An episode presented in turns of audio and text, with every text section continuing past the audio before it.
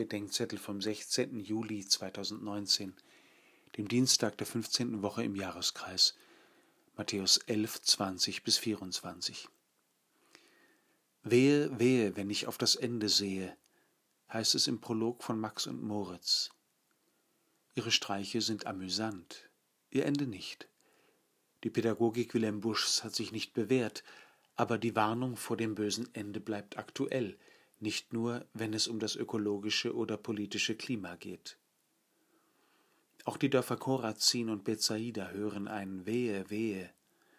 Doch geht es nicht um Streiche, sondern darum, dass in Jesus Gott selbst leibhaftig in ihrer Mitte war und sie ihn nicht angehört, nicht aufgenommen und sich nicht bekehrt haben.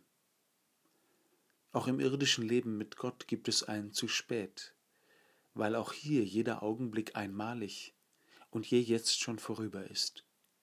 Das heißt nicht, dass Gott nicht noch immer wirkt und aus allem noch etwas Gutes machen kann, aber wenn der jeweils eine Augenblick vertan ist, ist alles weitere Gottes Plan B mit mir.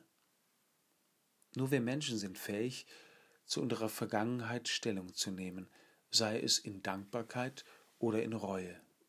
Beidem sollen wir uns stellen, dem, was wir angenommen und dem, was wir verworfen haben. Dank und Reue öffnen uns beide für die versprochene Gegenwart Gottes und sein Wort und Wirken in und unter uns. Du warst bei mir, Herr, und ich nicht bei dir.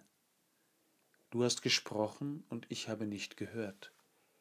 Du hast Wunder gewirkt und ich habe mich nicht gewundert.